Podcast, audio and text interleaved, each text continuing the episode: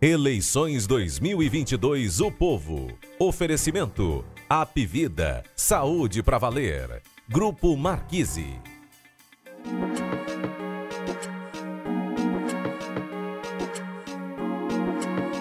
Fala pessoal, estamos no ar com mais um Jogo Político, episódio 206. Jogo político especial para falar do balanço do resultado do primeiro turno e, obviamente, projetar o que tem aí no segundo turno, os primeiros movimentos, apoios, estratégias. Vamos falar também do que começa a se desenhar no governo Elmano de Freitas é, o que ele já sinaliza, início da transição e o que, que a gente pode esperar dessa administração que vem por aí. Jogo político que a gente está ao vivo no YouTube, no Facebook, no Twitter, toda quarta-feira a partir de 10 horas. E depois a gente fica também nas plataformas de áudio, no Apple Podcasts, Spotify, Amazon Music, uh, Google Podcasts, Rádio Public. É, lembrando sempre também que a gente tem duas versões do jogo político, né? Tem essa versão aqui, podcast, tem a versão programa que você acompanha é, às terças-feiras no YouTube, no Facebook, no Twitter, com o nosso Ítalo Coriolano, sempre com entrevistas especiais, muita análise, jogo político que teve um especial é, no dia da eleição, 2 de outubro, ali a partir da apuração, às 16 horas, foi um estrondo, mais de 2 milhões de visualizações. A gente agradece demais, foi muito bom. Mas bora aqui, então, uh, a gente começa? Walter George, o que, que você achou aí? É, é, bom, apresentando primeiro o Walter George, né? Já tô, tô apresentando Walter, Walter George, que vem da Sapiranga aqui para Guanambi. Walter George, que é editor-chefe de opinião do povo, colunista, que escreve sempre aos domingos. E traz, Walter, o que, que você achou aí do primeiro turno? O que, que você espera do segundo turno? O que, que você achou das pesquisas? Enfim, dê aí o seu giro inicial. Cada um desses temas aí dá um programa específico, né? Na, nas 50 horas de conversa. Bom, olá, Érico companheiro que você vai, vai apresentar daqui a pouco, você vai apresentar daqui a pouco ou já começa falando? É, é melhor você apresentar logo a figura.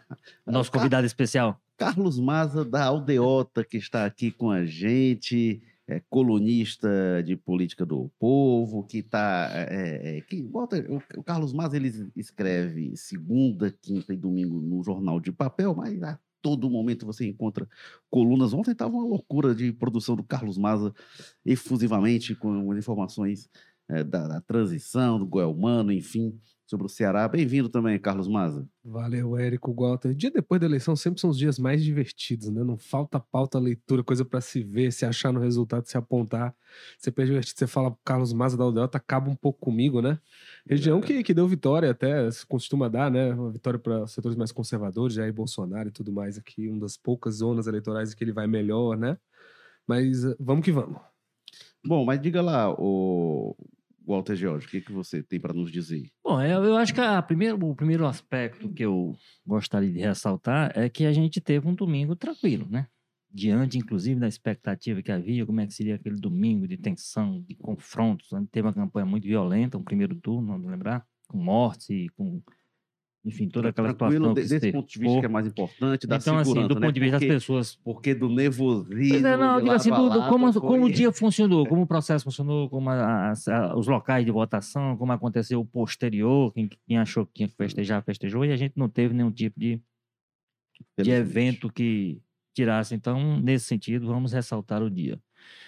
Com relação ao, ao, aos resultados, bom, nós tivemos a grande surpresa do Ceará, que inclusive eu não lembro, pelo menos nas grandes pesquisas, nenhuma conseguiu detectar que foi a solução, a, a vitória do Elmano Freitas no primeiro turno, né? Com uma grande surpresa, assim, uma demonstração expressiva de força, principalmente do seu principal padrinho, que foi o, o, o Camilo Santana, também registrou um, uma grande performance, com essa apontada pelas pesquisas, assim, que a gente sentia sem nenhuma talvez nem, nem pesquisa fosse necessária para a gente saber que ele teria aquela, aquela performance, eleito senador com grande.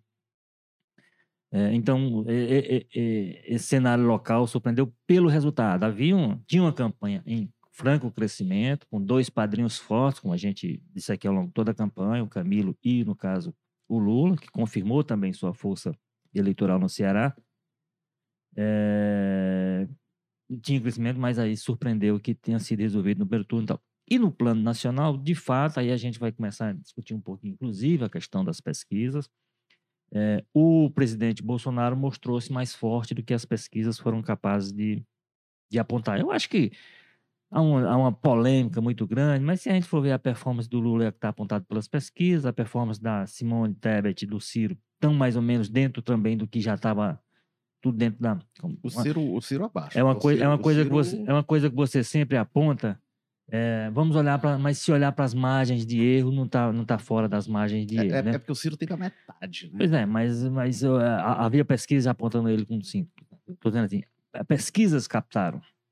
Pode não ter sido todas, É. podia É não por- ser o é- real. é- é Mas eu porque- quero, não, mas eu quero, deixa eu concluir O porque aí, movimento que se via nas pesquisas também era o Ciro indo murchando, né? É, então, assim, eu acho que, eu acho que o, o, o que ficou fora, de fato, e aí é um problema, porque, inclusive, é o grande, era o grande questionador de todo o processo, foi a performance do, do presidente Bolsonaro. Quer dizer, o que, o que surpreendeu, porque ficou aí ficou absolutamente, totalmente fora da margem, aí não tem nem o que discutir sobre isso, e os institutos têm que entender. A gente chegou a discutir alguma coisa aqui, vamos aprofundar possivelmente hoje, é porque essa, se é um problema do bolsonarismo, se é um problema do voto conservador, que é a sua tese, que os, os institutos em geral e no mundo não conseguem ainda encontrar uma forma de localizar esse voto, identificar nas suas pesquisas.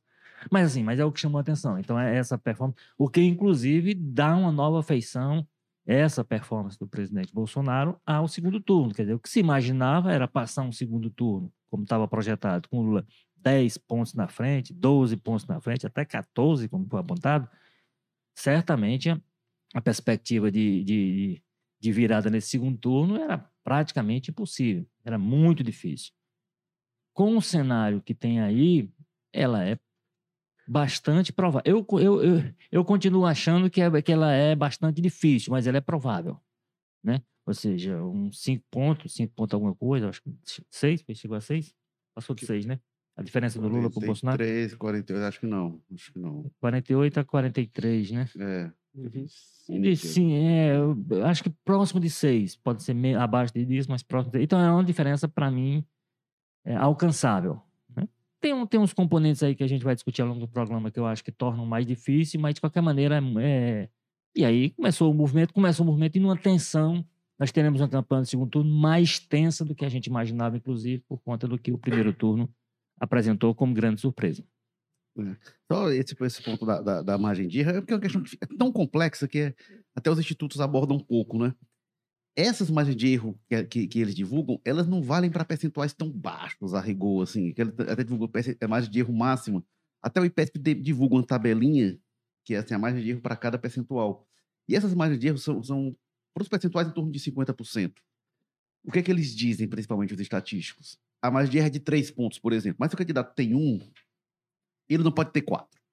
É, é- é muito, é, é muito assim. Então, aquele um ali, na, na pesquisa, se ele aparece com quatro, porque é- é- a margem de erro vale para conforme. Só que é uma leitura que torna tão complexo ler a pesquisa, que já é complexo e o pessoal já faz uma leitura muito superficial.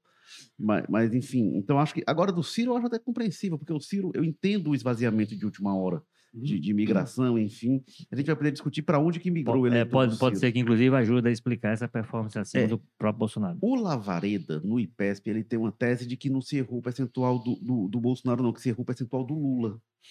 Porque ele disse que quando. Porque a tese dele, aí, eu estou tentando explicar, enfim. é, ele disse que não se, as pesquisas não foram capazes e elas não conseguem mesmo prever a abstenção. E aí, é, até a gente chegou a fazer numa das pesquisas do IPESP, a gente pediu para incluir uma pergunta sobre quem iria votar ou quem não iria. E quase ninguém dizia que não ia votar. Só que aí até o pessoal do IPET falou para a gente, olha, o eleitor não responde essa pergunta. Porque como o voto é obrigatório, a pessoa teme eh, ter alguma coisa errada, assim, ela dizer que não vai votar, sofrer alguma sanção, enfim. Então as pessoas têm esse receio. O fato é que os institutos não conseguem captar abstenção. E aí, aí eu não vi como é que ficou esse percentual total, porque o, o Lula estaria na- em 30 e alguma coisa, quando você coloca no conjunto do eleitorado o Lula teria isso, 30 e alguma coisa, é, é, e isso teria sido o, o, o erro. Mas aí é, é, um detalhe muito, muito específico. Daqui a pouco a gente fala mais sobre as hipóteses que estão sendo levantadas sobre essa questão das pesquisas, porque é tudo muito difícil de, de se avaliar. Mas, Carlos Maza, o que, que você acha? Não, é primeiro reforçar o que o Walter falou com relação a essa tranquilidade, entre aspas, de, de, do dia da eleição, né? Chama muita atenção a própria forma como o Bolsonaro né, de, declarou o resultado, exaltando a eleição dos governadores mais ligados ao governo dele, às bancadas deles, né? É, os grande número de senadores que o bolsonarismo fez, pela primeira vez agora eles têm votos até para passar impeachment de ministros do STF, né? E, isso vindo do, do, presidente, que até então todas as declarações no sentido dele de aceitar ou não a, a, eleição, o resultado das urnas, vinham seguido de uma condicionante, né, de alguma crítica ao sistema. Então essa declaração dele foi muito é, importante nesse sentido. E agora, claro que ela também chega justamente porque foi um resultado melhor do que se esperava para ele, né? Teve umas vitórias muito importantes, principalmente no legislativo e tudo mais Acho que daqui a pouco, quando a gente for debater mais essa questão do segundo turno em si, vai ter muita coisa mais para falar sobre isso também. É, o, o, acho que talvez a grande surpresa nesse sentido para a gente foi o resultado da eleição aqui no estado mesmo, né? O Eumano de Freitas surpreendendo, conseguindo essa vitória já no primeiro turno, mostra que não, estavam blefando aqueles petistas que diziam que com aquela vinda do Lula aqui ao Ceará, Fortaleza de última hora, talvez dava para sonhar com a vitória já no primeiro turno, mas assim, ainda, ainda que tivesse essa coisa no horizonte, foi uma questão que surpreendeu todo mundo, né? Que ninguém estava contando com isso realmente e tudo mais. É, bancadas novas, enfim, eu acho que a gente vai falar um pouco mais para frente. Mas o que eu queria destacar mesmo é isso, né? Tanto essa tranquilidade com o resultado da, do Bolsonaro. A gente já tinha falado aqui algumas vezes, né? Tem até essas teses de, com relação à dificuldade de prever o voto conservador, de que se haveria o voto envergonhado que surgiria de última hora.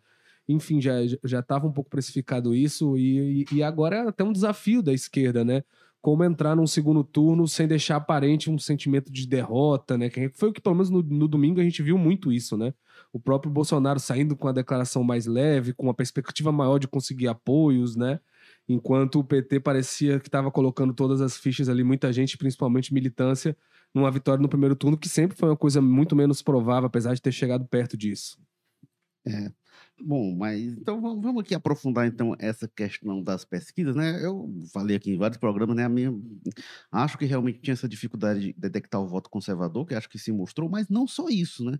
Porque esse caso do, eu acho que teve um, um as pesquisas erraram muito em todo canto e esse caso do Ceará, um erro é, é, em relação ao PT, né? Então a gente tem aí muitos erros, mas a gente vai para São Paulo, um erro grande e o, o, Bahia, né? Bahia, enfim. Bahia. Na verdade, Bahia estava mostrando uma não, tendências mas, loucas, mas né, assim, mas é muito não, grande tudo bem, mas, mas assim, mas uh, ele, ele não ganhou do primeiro turno por 0, assim, ele, ele chegar na frente e chegar bem na frente, tudo bem. Mas se você mas olhar, quase venceu do primeiro a, a turno. reta do, do, dos gráficos da pesquisa não, mostrava a pesquisa um caiu no dia anterior, mas a pesquisa do dia anterior, do dia anterior, mostrava ainda uma boa vantagem para sempre. Sim, mas num processo em que se encurtava cada Sai. dia bastante. Né? Mas eu acho que Enfim, não... não... é, eu acho que é um erro. É, claro, agora, a Bahia antes. Via essa tendência. Agora, a Bahia de... tem histórico, né? É, a Bahia era isso. A Bahia a gente já está acostumado a, errar. Só que o problema é, parece, parece que é o voto do interior da Bahia que eles não conseguem. É, mas parece que o padrão Bahia está se é. espalhando pelo país. Isso que é. E, e, olha, os institutos, gente, pesquisa de opinião é cara. E, e assim, aí tem as hipóteses, as teorias da conspiração, ah, é raro de propósito. Gente, eu duvido os institutos, mira como a situação que eles ficam depois desse resultado, eu duvido que eles errem de propósito. Assim, é, é teve problema aí para a gente entender. Agora, que fica e que dá margem a essas especulações e tal, isso tudo, tudo sem, sem sombra de dúvida, né? É até o que eu falava, assim, não, não é possível que com tanta pesquisa, todas indicando mais ou menos, aí com nuances, mas na mesma direção, que, que, que vai errar. Ter, é, o, IPEC, ter... o IPEC, inclusive, teria que escolher qual lado da conspiração ele tá, né? Prejudica é. o PT aqui, beneficia, é. prejudica Agora, o Bolsonaro nacionalmente. Inclusive, hoje sai a primeira pesquisa IPEC, né? Do segundo turno, sai de noite hoje. E é todo, todo mundo vai olhar assim, sim, essa pesquisa, qual o valor mesmo dela, né? Para ter alguma coisa né? Porque elas estão realmente sob questionamento. E aí tem um monte de hipóteses, né? Eu estava vendo é, até especialistas da área de estatística, probabilidade, dizendo, olha, os institutos eles deveriam abrir mais os dados fornecer dados brutos para os pesquisadores, e é uma tese que tem sido levantada a partir do que foi feito nos Estados Unidos, a partir de muitos erros de pesquisa, que os dados foram abertos para a academia e foi feito um trabalho conjunto para tentar identificar os problemas metodológicos, porque tem uma mudança da dinâmica social brasileira que os institutos não estão conseguindo captar. Eu acho que passa por aí. Teve movimento de última hora? Eu acho que teve. Em relação ao Ciro, a Tebet, acho que teve, mas eu acho que só isso não explica. É, aí tem a questão do censo, né? Não, recorte demográfico do censo não é só o censo, né? Porque o censo ocorre de 10 em 10 anos, e aí não ocorreu em, em 2020, está ocorrendo agora. Mas, assim, vamos Com lá. muita dificuldade, inclusive, é, né? Cortes grandes agora, é, agora, já não tinha acontecido a contagem populacional de 2015, por, por falta de recursos. Não houve a contagem de 2015, que é menor do que o censo, mas é uma calibrada que dá ali com cinco anos, e também já não houve. Então, você tem realmente uma defasagem. Agora vamos combinar, assim, 2020, se ocorre o censo, os dados não saem em 2020, sai, começa a sair em 2021. Então, assim, essa defasagem, quando vai depois de 10 anos, sempre tem, de certa forma, no censo, né? A questão é que não teve a contagem também. Mesmo assim, a gente pode considerar uma, uma mudança social muito grande, demográfica nesse período? Pode ser, eu acho pouco para explicar também. É, eu falo dessa questão dos votos conservador, eu acho que tem uma dificuldade de captar esse voto. E, eu, não, eu acho não, é uma constatação, né? Acho que é um fenômeno internacional que a gente tem visto isso. Mas eu, eu, quando traz para o Ceará, a gente vê, na Bahia também, uma situação inversa.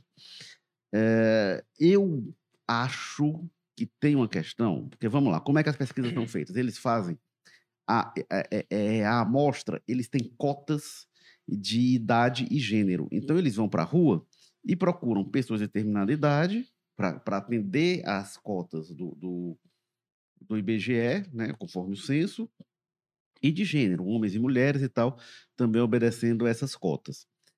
É, quando e aí eles fazem o controle é, é, de escolaridade e renda, porque aí não tem como ter cota, porque você não vai pela cara da pessoa presumir a escolaridade.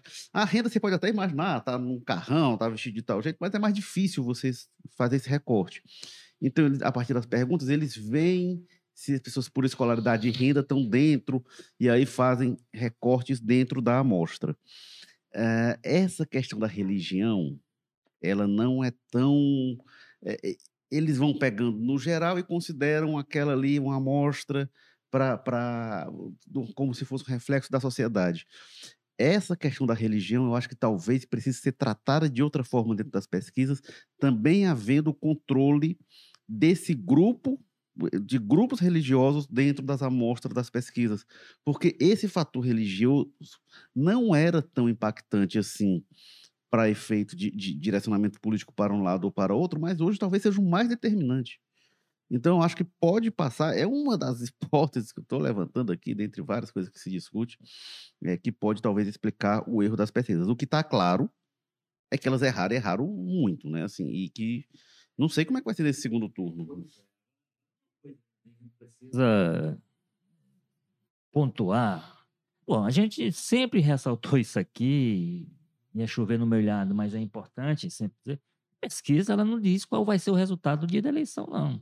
Ela vai acompanhando e fazendo registros dos momentos em que esses dados. Então, sim, pode ser que tenha havido nas últimas horas um movimento forte e a, e, e, a votação abaixo da, da, da Peret e do, e do Ciro pode sim ajudar a explicar essa, essa alteração significativa que houve na votação do Bolsonaro. Pode sim que essas pessoas tenham, por conta das circunstâncias, se sentido atraído a, essas pessoas tenham sido atraídas a votar é, no Bolsonaro. É, então, assim, a pesquisa ela vai e, inclusive vai ajudando possivelmente a essas decisões que se toma de última hora e tal, etc. Então, agora, é preciso ter um certo cuidado para. Primeiro, a gente sabe que a ciência está sob ataque no Brasil, nesse governo Bolsonaro. Isso é, muito, é tudo que envolve ciência e pesquisa, tem muita ciência envolvida, né? os, os, institutos não tiram o número da cabeça deles, né? Ah, qual o número que a gente bota para eles? Não inventam um número. Isso tem uma matemática que é feita, uma estatística que é aplicada. Tem tudo isso por trás disso. Aí, como você disse, aí você tem que rever algumas coisas, possivelmente, da, do, do, do, perfil populacional, tem que ver como é que adequa a um novo Brasil que tem aí, que talvez as pesquisas estejam precisando. Há alguns fenômenos globais. Eu estou começando a ceder, mas é só começando a refletir sobre essa história do, da incapacidade que os institutos no mundo têm de captar esse voto, esse voto é, conservador. Porque se a gente voltar no tempo, quatro anos atrás, o Bolsonaro já era tão conservador quanto é hoje, ou talvez hoje seja um pouco mais porque tem quatro anos de governo, mas ele já tinha esse perfil. E a diferença que houve, que se captou para ele no primeiro turno, foi igual a diferença que se teve para o Haddad. Dizer, o mesmo erro que um houve. Um pouquinho maior, mas era muito Mas, pequena. mas não é, quase Mas era- imperceptível. Foi parecida de um para o outro. Então não houve como esse ano. Ali, esse ano ali aparentemente teve sim uma migração de última hora, esvaziamento da Pois Marinha é. e do Alckmin. Pois é, então houve alguma coisa que explicou aquilo, mas assim, mas o erro que houve não foi um erro concentrado como se dá esse ano em relação a uma candidatura que é a do Bolsonaro. Agora, começa essa demonização, por exemplo, foi anunciado ontem uma coisa que chega a ser, aí sim, é um abuso do governo que não faz o menor sentido, que é a investigação dos institutos de pesquisa. Bom, se você tem informação Tá De- falando de CPI. de que houve né? fé, que houve essas. Ah, a Polícia Federal, eu estou falando porque a CPI é uma iniciativa parlamentar, alguém propõe, se tem maioria, e aí é um, um instrumento que faz parte. Muito embora tenha aquele problema que é um instrumento da minoria que é usado pela maioria, fica meio, é meio Ali, complicado. O ministro da Justiça veio Mas o ministro da Justiça anunciou que a Polícia Federal vai, vai investigar o quê? Bom, se ele vai investigar, ele tem que investigar a Brasmark. Que essa sim, a gente pode dizer que errou porque errou a oposição, porque ele deu o Bolsonaro no- na véspera da eleição com 15 pontos na frente. Aí sim, aí é um erro que não é apenas um erro de, de, de, de número em relação aos candidatos, porque essas outras pesquisas, pelo menos as posições dos candidatos, eles acertaram, né? Ou seja, o Lula aparecia na frente e confirmou-se na frente, o Bolsonaro aparecia em segundo, confirmou-se em segundo, os outros em terceiro e quarto e tal. O que houve foi essa diferença com relação ao que estava apontado para o Bolsonaro, que aí os institutos têm que explicar. Então, ele vai investigar a Brasmark, a Polícia Federal, vai saber o que é que está por trás desses números, se há algum tipo de, de, de, de irregularidade, se há algum tipo de má fé, se há algum tipo de crime, porque se a Polícia Federal vai investigar, eu acho que vai investigar crime. Qual o crime que o Datafolha, evidentemente, eventualmente cometeu por ter errado uns números por conta de uma- Qual o crime que o IPEC cometeu? Então, assim, esse tipo de abuso, aí as pessoas não podem confundir. Aí é misturar um pouco o, fato de ser governo com o interesse do presidente ou do candidato, que é pior. Isso não pode ser confundido. A CPI, eu acho que tá, faz parte do jogo. Propõe, se, se, a- se o Congresso decidir fazer agora, como eu disse, mesmo que tenha CPI, investigue também para as marketing. Investigue também os institutos que deram um movimento diferente daquele que, inclusive, apareceu na urna. Então, essa, essa discussão ela precisa ser mais serena, e aí é um, há um aspecto que tem que, ser, tem que se considerar nessas dificuldades que você aponta aí. né? É o seguinte: inclusive, o ministro Fábio Faria fez, eh, deu, deu a senha ontem, por exemplo, o eleitor do Bolsonaro não responda aos institutos de pesquisa. né? Então, assim, tem essa dificuldade extra colocada para os institutos, que é uma dificuldade. Aí não é uma questão de, de demografia, de distribuição eh, por faixa. É de uma, assim, de uma má intenção de alguém que representa um candidato, para dizer, ó, esconda seu voto, desse, porque os institutos são assim, são assados. Aí já é É, uma é, complicação a mais que É, se cria para esse tipo é, é melhor do que os que estavam agredindo, né? Porque, porque, porque, Ah, mas tava mas quem está isso. agredindo está movido por esse tipo de sentimento. Não, é. Então, mas, assim, mas, mas é porque a recusa, a recusa é um direito. uma pessoa. é- não, é é- lógico, é- e, e os institutos enfrentam isso. É. Agora, uma coisa é alguém na- na- com, com peso de um ministério, com peso do Isso, ministro, com participação isso. do governo, dizer, olha. é, Porque a pessoa que, a pessoa que, que, que recebe essa orientação de, de, de, de não responder, ela pode se mover por um sentimento maior. Que além de não responder, hostilizar o É, pesquisador, não, pois é, porque é ele representa. isso, né? Houve caso Não, de houve- agressão. Houve caso, claro. E, e houve isso sem uma, sem uma orientação desse nível ministério. Você imagina É. hoje o risco que é para um pesquisador abordar uma pessoa e ser submetido a esse tipo de É, situação. mas hou- houve outro tipo de coisa também, que era o, o pessoal dizendo, eu quero ser entrevistado, que é outra coisa que não pode. Os institutos têm que, têm que fazer uma amostragem aleatória. Não pode alguém dizer, eu quero ser ouvido pelo instituto. E isso é uma coisa que não pode é, é, pela metodologia dos institutos. e né? aí a pessoa diz, não, ele não quer me ouvir porque eu sou eleitor desse É, enfim. Carlos Maza.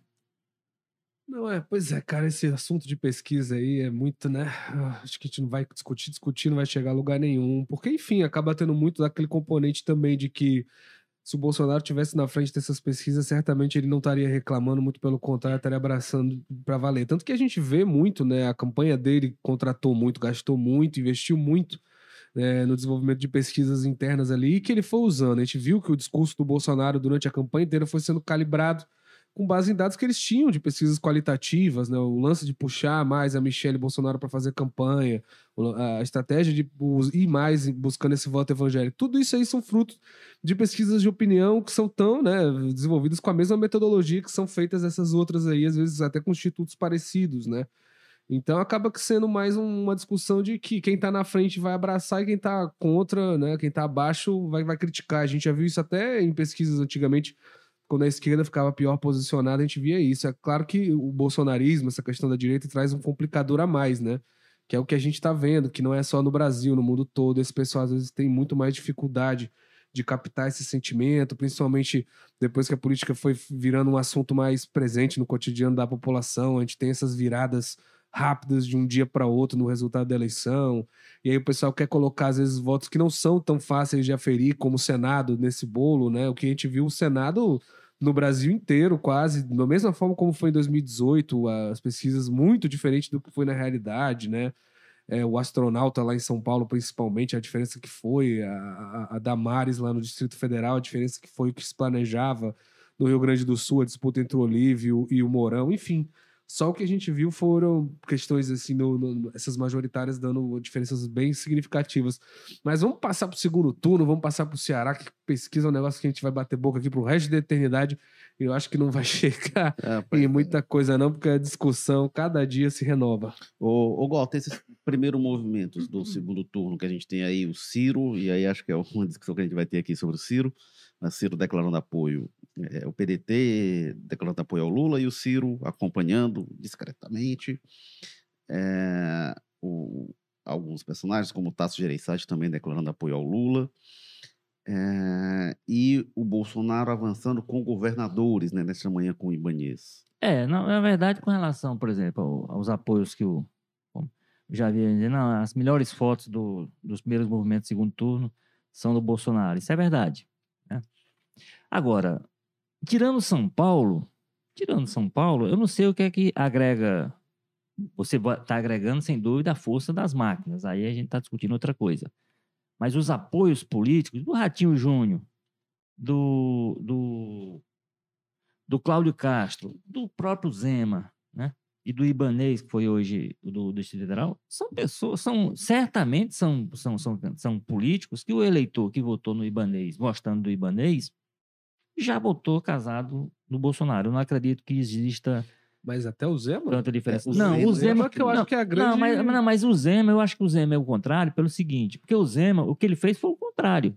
O Zema evitou se vincular ao Bolsonaro no primeiro turno, entre outras coisas. Tudo bem que o Novo tinha candidato, mas foi também, entre outras coisas, porque ele teve, ele teve lá a chapa Luzema, né? Então, ele teve uma parte do eleitorado dele, mas ele captou uma pessoa que já votava no Lula, ele não quis perder. Mais ou menos o movimento é. que o capitão Wagner fez aqui. O capitão, a pessoa diz: olha, capitão, eu vou votar no. Isso não tem problema. Então o Zema atuou para não perder esse voto. Eu não sei se esse voto agora, descasado do Zema, vai para o candidato a presidente que ele indicar. Que eu é. acho que o, o, movimento que ele fez foi o contrário. Foi a pessoa já vem no, no voto do Lula e disse: não, então fique lá com o Lula e vote comigo. É, mas tem uma interseção aí, igual, que assim, eu acho que o Zema perderia uma parte dos votos se, se ele se vincula. Mas uma parte eu acho que ele leva. É, exatamente. Uma parte eu acho que ele. Se você tem uma votação muito forte no Zema tendo o candidato do Calil lá muito fortemente apoiado pelo Lula, no mínimo você consegue tirar a leitura de que o eleitor do Lula no Minas, boa parte, não é um petista convicto. Não, mas isso já Tem tinha. muito eleitor do não, Lula é, ali que é um eleitor do sem Lula. Sem dúvida, isso já tinha. O que eu tô dizendo é o seguinte... Não, mas, pessoa... por exemplo, você vê, muita gente pode ter votado no Lula, ah, o Bolsonaro tá radical, ele tá não sei o quê, e o que a gente vê do, do, do resultado da eleição até agora é um Bolsonaro dócil, tranquilo... Não sei quanto tempo dura isso. Pois é, mas... é, mas o que eu acho é o seguinte: então, retomando, a história dos governadores, eu acho que quem votou no Zema por convicção, por convicção no Zema, que assim, porque a, a, a, algumas pessoas votaram por convicção no Zema, mas já trazendo o voto a presidente definido, que é como eu disse, com relação à a, história aqui do, do capitão. do capitão. Então, quem é, é a grande questão aí que eu acho para esse movimento de, de, de segundo turno, que aí também casa um pouco com os apoios. A exceção, por exemplo, é diferente no apoio que a Tebet que tende a manifestar hoje no Lula. Eu acho que aí uma parte desses, foram quantos votos que ela teve? 5 milhões? 4 milhões, alguma coisa? É, aí uma parte das votos pode se sentir motivada a fazer uma opção no segundo turno em função da manifestação dela. Eu acho que quem votou Zema e Lula no primeiro turno tende a votar no Lula no segundo. É, assim, isso não é um cálculo matemático, não está dizendo que é o que vai acontecer, mas é o que eu acho que tende a acontecer, mais preferencialmente. Agora, há o eleitor, vocês têm razão, há o eleitor que, é, que foi Zema no primeiro e que agora se sentirá é, é, é, é, motivado a votar no Bolsonaro. O que eu não acho é que alguém que no primeiro turno votou no Lula, é o seguinte, qual, qual é a questão que está colocada colocada para esse segundo turno. Nós temos uma eleição diferente, inclusive, a perspectiva.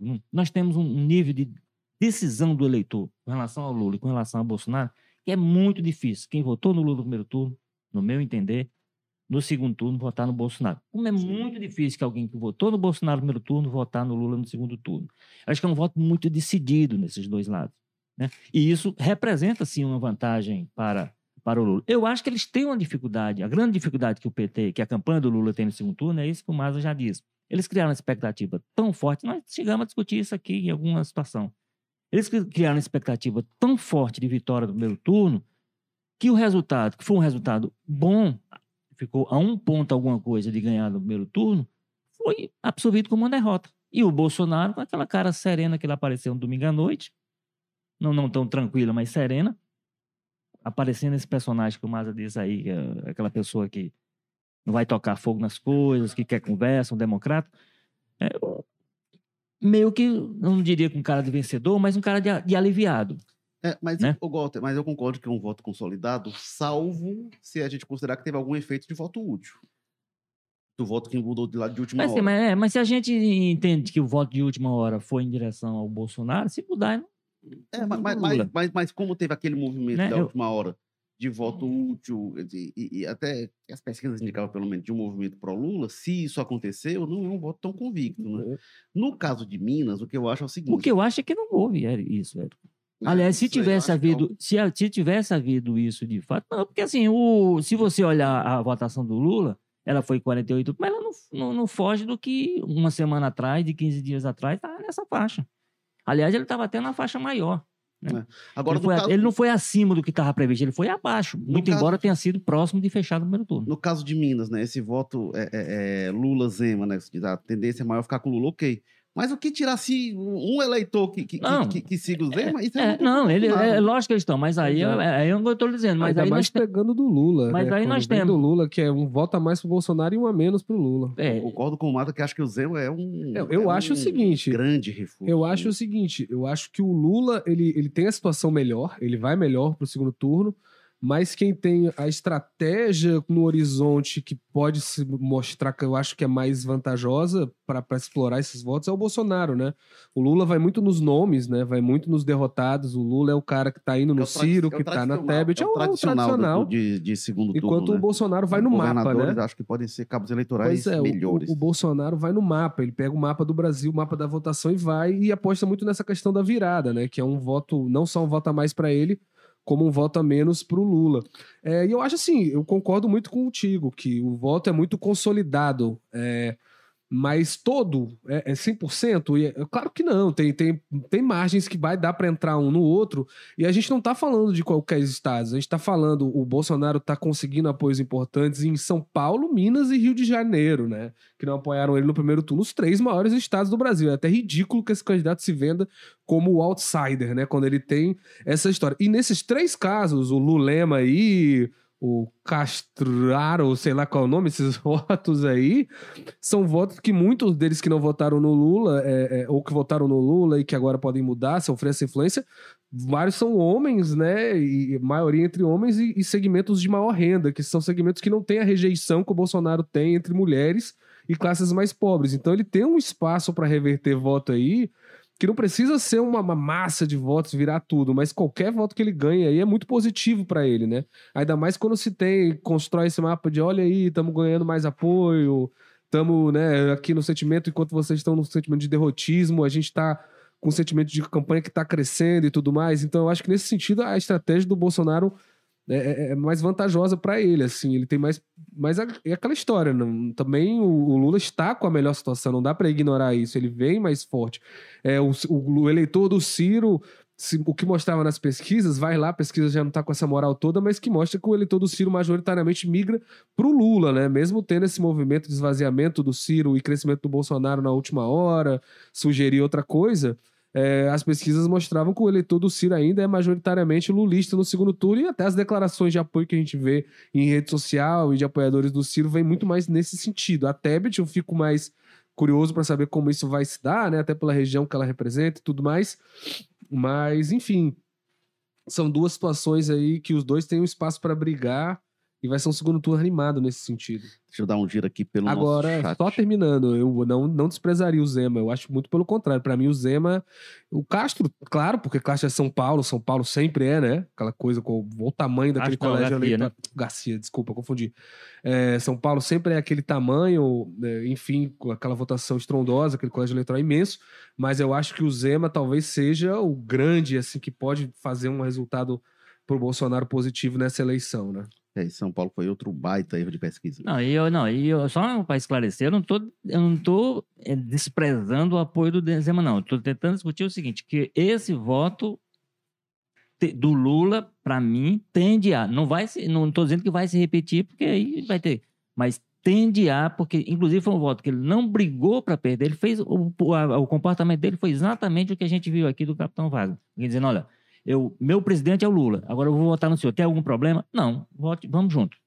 É, é, não, porque a questão agora é isso, né? O Zema, se tudo que ele conseguir levar pro Bolsonaro é lucro, né? Ele não precisa da maioria dos votos, né? Porque o que ele tirar do Lula, para ele tá bom. Mas dá aqui um giro pelo chat. Biel, Senna, Pamela, é, o Sérgio Santos, Natanoel Dourado,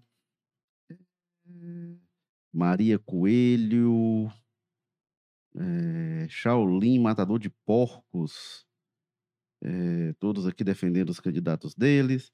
A Dourinha Silva manda o smile com coraçõezinhos nos olhos, obrigado.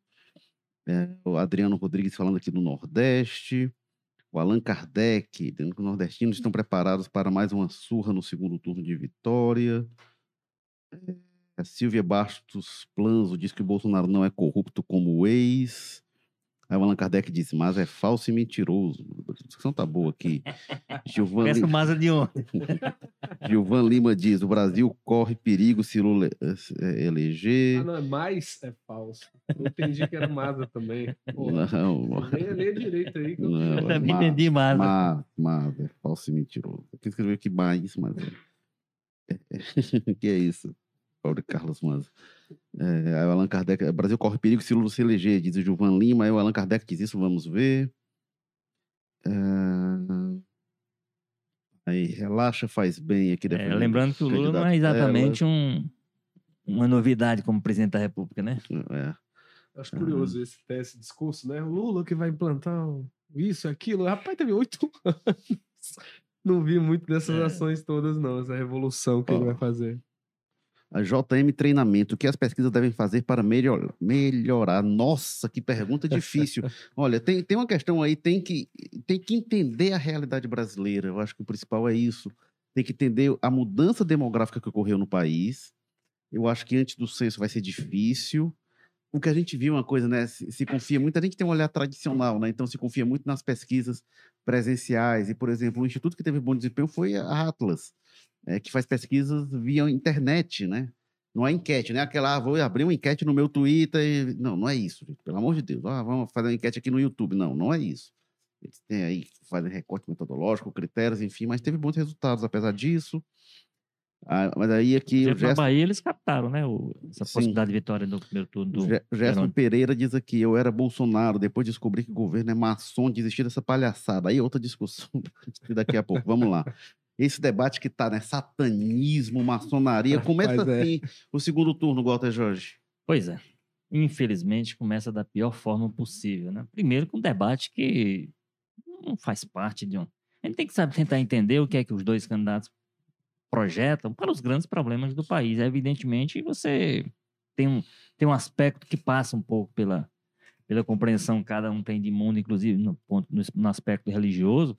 Mas o que se deve cobrar de, do Lula e do Bolsonaro é como é que eles vão atacar os problemas que estão afligindo as pessoas, matando de fome, desempregando, o, o, o, como é que o Brasil se posiciona diante dos grandes conflitos mundiais, diante dos negócios que o mundo mobiliza, como é que vai empregar as pessoas, como é que vai melhorar a vida é, das pessoas. Mas, infelizmente, aí, primeiro, um debate absolutamente desvirtuado, maçonaria, satanismo, essas coisas todas. Depois, uma coisa que passa basicamente pelo submundo, né? É uma coisa muito, muito é, é, baseada em fake news, em montagem, coisa que existe ou não existe, ou em coisa que não aconteceu agora, aconteceu, sabe-se lá em que momento. Então, assim, é muito ruim Aí, aí a responsabilidade que eu acho que é a das candidaturas. Né? Evidentemente, boa parte disso a gente não está falando de, do, das campanhas oficiais, nós não estamos falando de peças da campanha do Bolsonaro, da campanha do Lula, mas as coisas que se movimentam em torno deles, que eles poderiam, inclusive, desautorizar. No mundo ideal, eu, eu viria agora hoje o Bolsonaro e o Lula, cada um chamando uma coletiva, dizendo: olha, vamos discutir o que é sério, vamos eh, esqueçam essa, essa é, esses assuntos, que são assuntos menores na perspectiva de alguém que está se colocando para comandar um dos países mais importantes e ricos do mundo. A gente perde isso em perspectiva, mas o Brasil é uma das maiores economias do mundo. Então, os que estão se habilitando a comandar essa, esse país pelos próximos quatro anos têm que ser cobrado, cobrados agora e apresentar como é que eles vão resolver os grandes, os grandes desafios que estão colocados para ele. E, o, e, os grandes desafios para ele não é saber se um é satanismo, satanista ou não é, se um tem apoiador de um satanista ou não tem, se um é frequenta ou não a maçonaria, se um, enfim, essas coisas todas que elas desvirtuam e indicam um começo muito ruim de debate. Né? Eu espero que quando nós tivermos o horário eleitoral, quando nós tivermos o debate, que isso tudo, os debates de TV, que isso tudo melhore, que as pessoas centrem, inclusive o eleitor. Nós temos aí um grau de. Um, uma, nós temos aí 10 milhões de eleitores, por exemplo, em torno disso, que não votaram nem do Lula nem do Bolsonaro. Imaginando que quem votou no Lula e no Bolsonaro, insisto, tenda a repetir seu voto em segundo turno, está em disputa esses 10 milhões de votos e essas, esses 10 milhões de pessoas devem cobrar os candidatos e os candidatos devem apresentar elas, porque um é diferente do outro para resolver os problemas, não é no, no, aspecto da religiosidade, que tem lá sua importância, tem lá sua influência, mas isso tem que ser complementar. Isso tem que ser um aspecto, depois de você resolvido, que você quem você acha que está mais preparado para o cargo, aí você vai ver esses outros aspectos. Ah, mas essa pessoa é religiosa, essa pessoa é temente a Deus, essa pessoa frequenta a igreja, qual igreja, faz o quê, respeita. Enfim, essas coisas que, para mim, elas são importantes, mas elas são importantes a partir de uma base, que essa base é quem é que tem, quem é que apresenta as melhores perspectivas de resolver os problemas, os muitos problemas que o Brasil tem históricos alguns, né, que, e alguns que são do momento, que precisam de solução que seja, que seja é, de qualidade. Infelizmente, esse é um começo muito ruim, né, do segundo turno, né? nesse, nesse aspecto do debate entre os dois candidatos. Trazer aqui, trazer aqui mais algumas manifestações. A Jéssica Góes diz: Brasil corre perigo é com um inominável reeleito. Ninguém aguenta mais quatro anos de família. E aí, é, Alessandro Souza Silva diz: quem vota ladrão, em ladrão, ladrão é. Robson Barbosa, sem ofender a ninguém, digo que o PT não é um bom partido, minha opinião, respeitem. Respeitamos. É, enfim, Carlos Maza, Ciro Gomes. Como é que o Ciro Gomes sai dessa eleição e a posição dele de apoio ao Lula? Acho que o Ciro ele é, né, talvez o grande derrotado da eleição desse ano aí no primeiro turno, principalmente. É, eu acho que aqui no Ceará ele toma né, uma derrota tripla, basicamente. Né? Ele, derrota total do Ciro. Total, né, absoluta, tripla, né? quádrupla, quíntupla, dependendo de até onde você arrasta ali o que era interesse do Ciro nessa eleição. Ele, num plano nacional, fica atrás da Simone Tebet, que é um desastre, né? A Simone, que algum, se lançou há poucos meses, enquanto o Ciro está há anos se colocando como alternativa, tinha como grande trunfo da candidatura dele ser o terceiro colocado, aquele cara que poderia quebrar a polarização, e parece que o eleitor nem isso, nem para isso está enxergando o Ciro, né? Vê mais a Tebet como isso do que ele, né? E aí depois perde no Ceará, sempre ganhou aqui no primeiro turno, né? Desde lá dos anos 90, 2002, 2018, vitórias grandes em 2018, ele teve 40 e poucos por cento dos votos aqui no estado, agora cai para um patamar abaixo dos 7%, né? metade do que previa as pesquisas aqui, quase, é, de votos válidos. E, por último, né, talvez a grande derrota dele maior, que era pelo menos o plano de consolo, né? eu acho que a derrota dele no plano nacional já estava precificado, o plano dele no Ceará já estava desde o início, antes mesmo do, início da campanha, mas essa derrota aí do Roberto Cláudio já no primeiro turno, né, coloca o Ciro numa posição é, e ainda mais da forma como foi a campanha, né? Ele chamando o Camilo de traidor enquanto os irmãos ficavam juntos com o Camilo, pediam voto para o Camilo, né? A gente viu uma, uma situação para o Ciro de total, né? Sendo desautorizado pelos irmãos e tendo esse esse processo dele local bem de forma isolada, né, com relação ao resto do grupo político. E aí ainda tem aí os bônus, né, os, os asteriscos das derrotas dele. Não reelege o Leônidas Cristino, né, que talvez seja uma coisa bem simbólica. Cid, o Ivo, o Ciro apoiaram os três juntos o Leônidas e ele perde a eleição. Você tem ali várias outras pessoas mais próximas do Ciro que acabam derrotados. Você pegar os dois deputados a, mais a votados... A Lia teve dificuldade para entrar, né? Lia quase não entra. Você pega os, de, os deputados mais votados do PDT, tanto federal quanto estadual. Federal é o Edilvan, que era 12-13, que era aliado da Isolda, camilista. Não, não deu um pio sobre Roberto Cláudio, sobre Ciro na campanha, é o mais votado. No estadual é o Evandro Leitão, que é a mesma coisa no polo estadual. Então é uma, uma eleição de cabo a rabo, né? Do início ao fim, muito negativa para o Ciro Gomes, né? O que mostra também, desde o efeito do voto útil, como foi pesado para ele, como também a própria estratégia que ele adotou na campanha de bater para um lado, bater para o outro, não acabou não tendo muito espaço. Agora é aquela história, né? A gente viu no, de forma geral, né? É, as pessoas não, não foi só o Ciro, claro que o Ciro destacado porque ele tem o diferencial de ser um cara mais à esquerda que estava tentando fazer isso.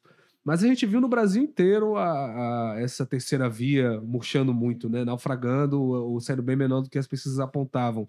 Lá no Rio Grande do Sul, Eduardo Leite foi para o segundo turno, mas o Edgar Preto, que tinha uma votação ridícula, nas pesquisas encosta nele por menos de 1% ali, não passa dois mil votos a diferença. Pois é, 2 mil votos a diferença.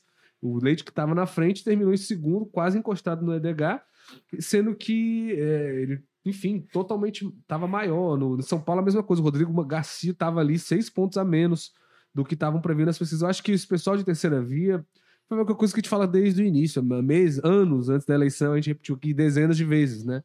A eleição desse ano é a eleição da polarização, é uma eleição que está muito dividida entre o PT e o bolsonarismo, o lulismo e o bolsonarismo. Esse pessoal que se colocou como uma tentativa de fugir disso estava fadado, né, a ter dificuldade maior, no mínimo, né? E aí o Ciro é, apesar de ter esse diferencial de tentar fazer isso pela esquerda, enquanto todos os outros que eu citei aqui faziam isso por uma via mais conservadora, né, de direita, enfim, ele acabou lascado como todo mundo desse grupo aí, murchando na reta final. Olha, o Ciro, ele teve menos da metade dos votos que ele teve na eleição de 98, gente. Olha o que cresceu a população brasileira, o eleitorado. Foi o pior desempenho dele, foi a primeira vez que ele ficou só com um dígito de, de votos sempre tinha ali 10, 11, 12, e a cada eleição ele estava crescendo um pouquinho, devagarinho. Ele ia chegar ao segundo turno, talvez daqui a uns 50 anos, naquele ritmo. Mas ia crescendo, e aí ele murcha muito, sai como um nanico em âmbito nacional, realmente. Muita coisa para repensar. E ele teve, igual, tem uma postura diferente. Quem olha as nuances percebe que foi diferente de 2018, né? De, de ele gravou um vídeo. 2018, é lembrado, ele foi a Paris, passou muito tempo sem se manifestar, o partido declarou apoio ao Fernando Haddad no segundo turno. O irmão dele, Cid Gomes, participou daquele ato. Foi um momento, um grande momento do Ferreira Gomes na campanha do segundo turno de 2018. Foi o Cid indo lá e batendo boca com os petistas, e aí a famosa frase, né, o Lula tá preso, babaca. É, e aí, na véspera do segundo turno, o Ciro grava um vídeo que ele não fala o nome do Haddad, não pede voto no Haddad, mas pede voto contra o Bolsonaro. E agora ele age um pouquinho diferente, né, Walter Jorge? O que, que você achou? Mas muito pouco, né? Por exemplo, ele não cita o nome do Lula, né? Olha, eu consigo entender um pouco. A... Mas ele diz assim: acompanhe o meu partido. É, acompanhe o né? meu partido, é. é o... Aí você vai entender, você tem que ir atrás de saber o que é, é o partido. Tem... Mas, enfim, eu, eu consigo entender, por exemplo, a estratégia do Ciro, por mais que ela seja bastante questionável, de quatro anos atrás. Ou seja, o que é que, o, o que, é que aconteceu ali? Bom, nós temos um, uma trajetória de quatro anos de um governo que ele projetou, talvez, desastroso. Daqui a quatro anos vai estar pronto para um governo, para alguém de oposição é, ocupar isso, eu vou me afastar da campanha do PT. O Lula fora do jogo, ele projetou o Lula fora do jogo, como todos nós projetamos, todo mundo estava preso com uma condenação de 12 anos, então se projetou, não, daqui a quatro anos ele ainda vai estar preso e tal.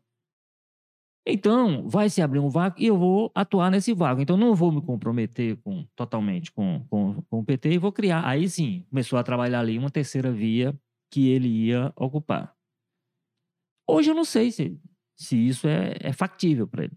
Então, o fato de ele não assumir claramente uma posição em favor de um, em favor de outro, já que ele atacou, ele atacou na, na campanha dele tanto o Lula quanto o Bolsonaro com, mesma, com, a mesma, com o mesmo nível, até o PT em alguns momentos até mais, mais fortemente, né? Por, pela alegativa de que conhecia por dentro, tinha participado, então sabia do que estava falando. Então, assim, ele, ele não assumir posição por um ou por outro nesse momento, eu não consigo entender o que é que ele está vislumbrando para frente. Esse, esse vídeo que ele fez, ele até aponta para uma nova possibilidade de candidatura quando ele disse que foi a última. Hum, vou é, continuar atuando, ele vou continuar. última, mas ele falou assim: essas coisas mudam. Pois é.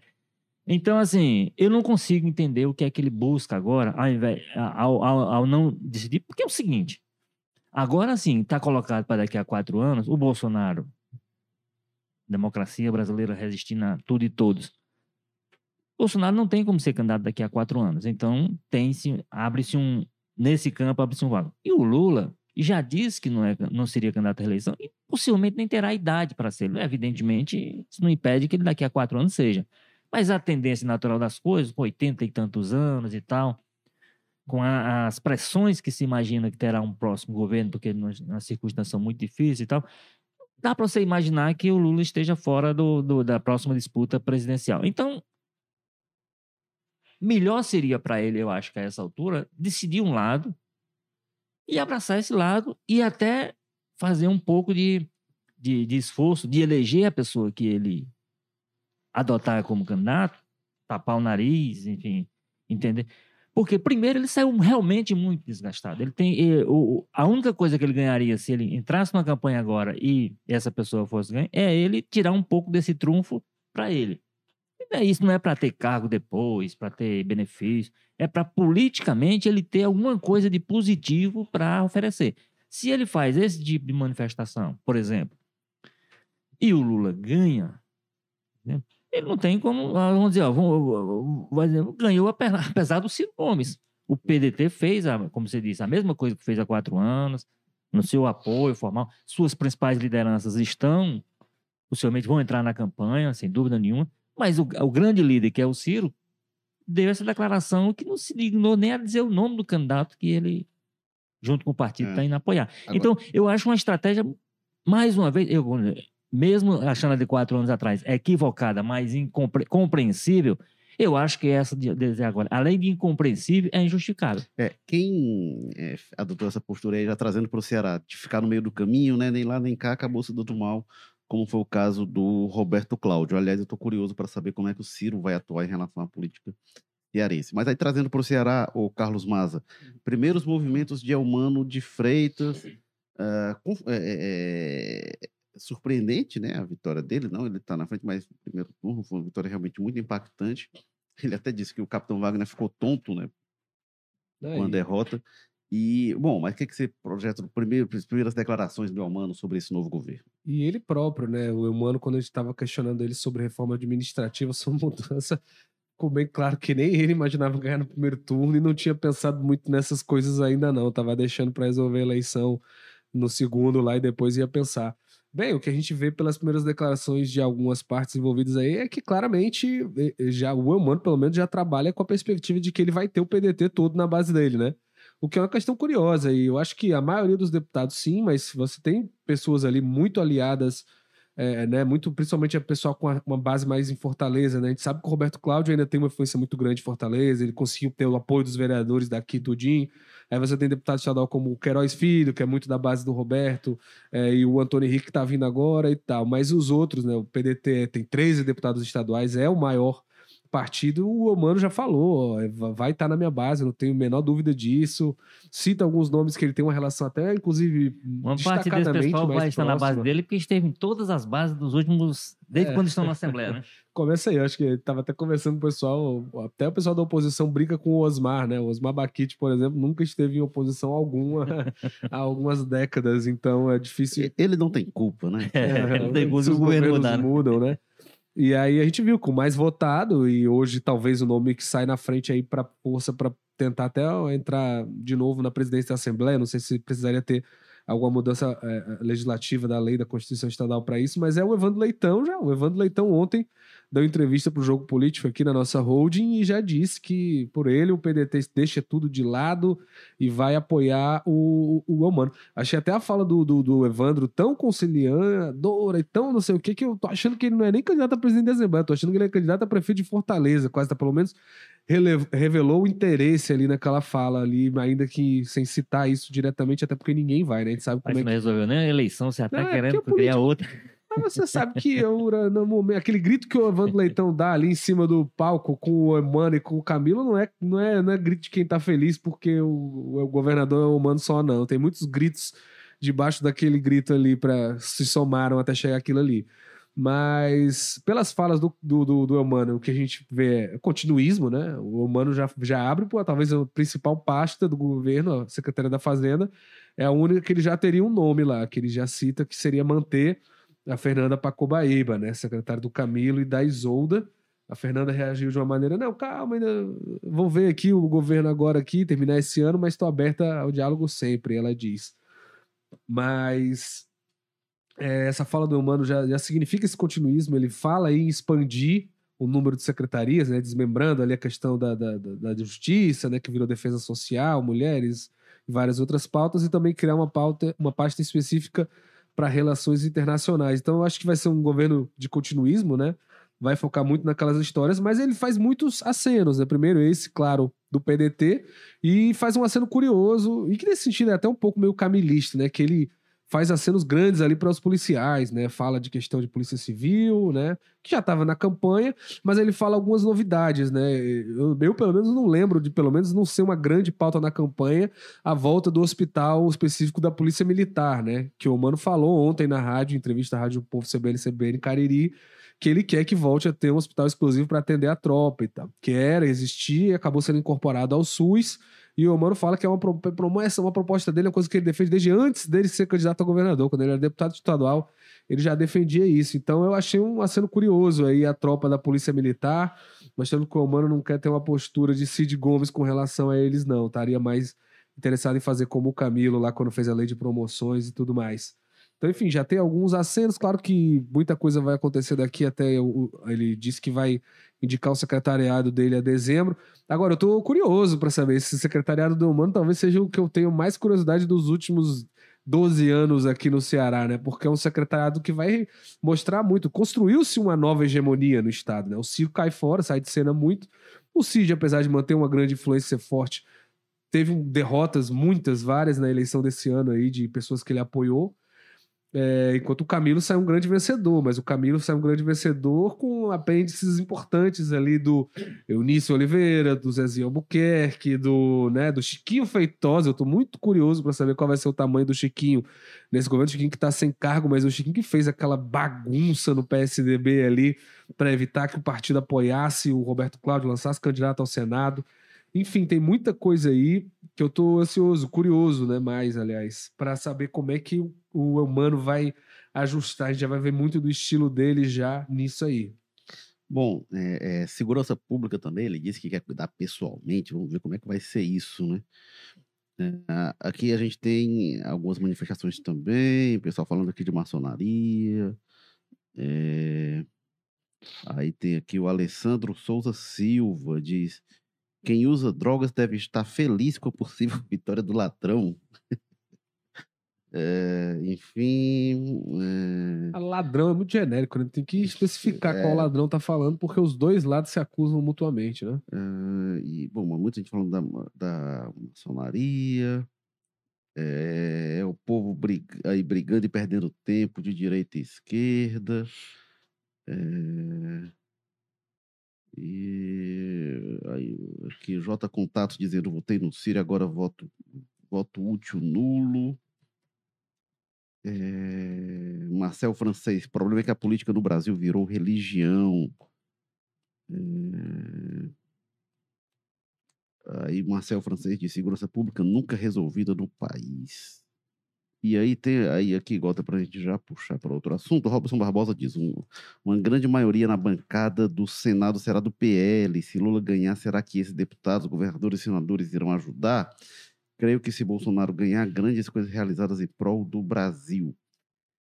Gota, eu queria falar agora das bancadas eleitas, sobretudo no Ceará, né? A gente teve aí é, na Assembleia o PDT com a maior bancada, com 13 é, deputados, seguida pelo PT com nove.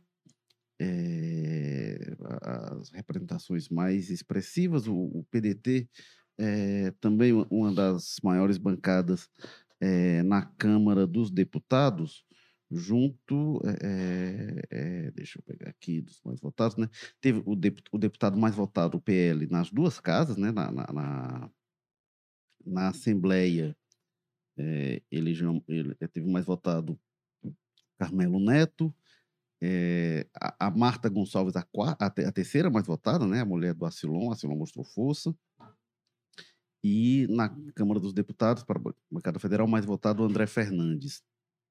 E o PL e o PDT, as maiores bancadas na Câmara dos Deputados, cada partido com cinco, União Brasil com quatro é, deputados que, que você achou? O que, que ele chamou a atenção, o Walter Jorge, das eleições de deputados? É, eu acho que reproduzir um pouco, é, um pouco, né, só na Câmara, essa situação nacional do, do, desses, dos candidatos do PL com expressivas votações, quer dizer, isso justifica o PL ter quase 100, 99 deputados, eu acho que foi o conto final, né?